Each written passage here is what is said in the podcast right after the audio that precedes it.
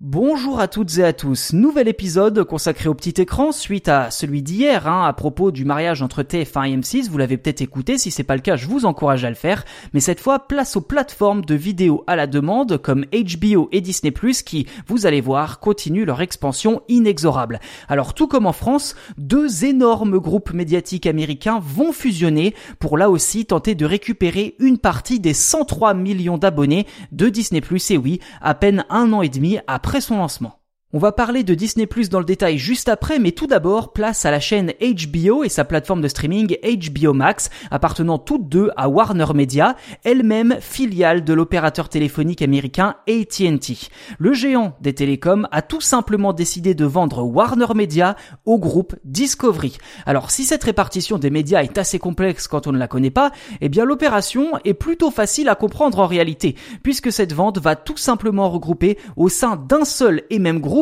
HBO, Warner Bros, Discovery Channel, DC Comics, la chaîne d'info CNN et Cartoon Network. Une transaction qui, d'ici sa finalisation en 2022, même processus hein, d'ailleurs que pour TF1 et M6, devrait rapporter plus de 40 milliards de dollars à AT&T et qui au final devrait faire de l'ombre à la concurrence. Et du côté de Disney+, eh bien la plateforme poursuit son tsunami sur le marché de la SVOD, car depuis son lancement en novembre 2019, le service compte plus de 100 millions d'abonnés à travers le monde, bien au-delà des attentes de la compagnie qui tablait sur 60 millions d'ici 2024. En clair, Disney a tout simplement 3 ans d'avance sur ses objectifs, ce qui confirme l'excellente forme de la plateforme. À titre de comparaison, Netflix, actuel leader du streaming, a séduit 207 millions d'abonnés 7 ans après avoir connu une une explosion de popularité à travers le monde. Et d'après de nombreux analystes, la croissance de Disney Plus reposait jusqu'ici sur les fans des classiques de Disney, de Marvel et des films Star Wars.